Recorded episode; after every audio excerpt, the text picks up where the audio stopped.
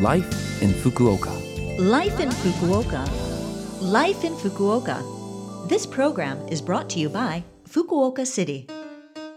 Good morning. I'm Colleen, and you're tuned into Love FM. And right now we have Life in Fukuoka for you, a short program about how to live more comfortably in Fukuoka City. I'll also share information from the city and tips on things to do here. This short program is on every Monday morning in English, so be sure to tune in every week.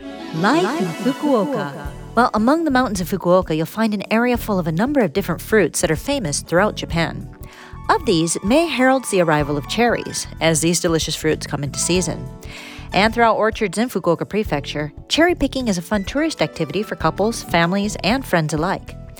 These fruits can only be eaten for about two to three days after being picked if they aren't treated, so being able to eat them freshly picked is a delicious treat. If you're planning on going cherry picking, here are a few tips for how to find the most delicious ones. First, you want to look for big fat ones with no damage to the skin and make sure the stem doesn't look dried out. If you're planning on keeping them for a few days, you can put them in the fridge, but instead of the fridge, it's better to keep them in a cool room. If you want to chill them before you eat them, then put them in the fridge about two hours before you plan on eating them for the best flavor. And I don't know if you know this, but my home state of Michigan is actually famous for its cherries. If you look in the stores here, you'll find Michigan cherries. They're often quite tart, but they are great for pies and other pastries. I made a black forest cake in my patissier class the other week and was pleased to see Michigan cherries being used. A little taste of home, I guess. Life in Fukuoka. Now I have some information from Fukuoka City about the light vehicle tax.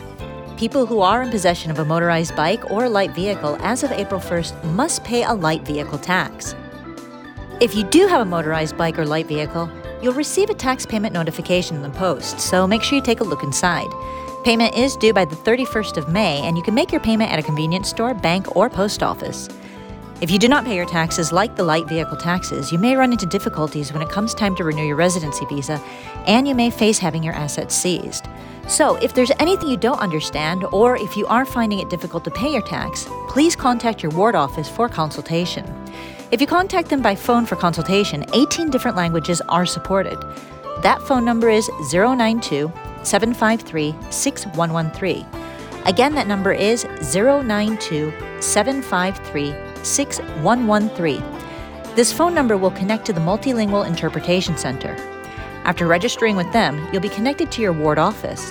When you call, make sure that you tell them which language you need to use, the ward in which you live, and that you're calling in regards to paying your taxes. Life in Fukuoka. Well, that's it for today's Life in Fukuoka. If you need that information about paying off your light vehicle tax again, you can listen to this program as a podcast or take a look at the contents of the program on the blog. Just go to the Love FM website and look up the Life in Fukuoka page.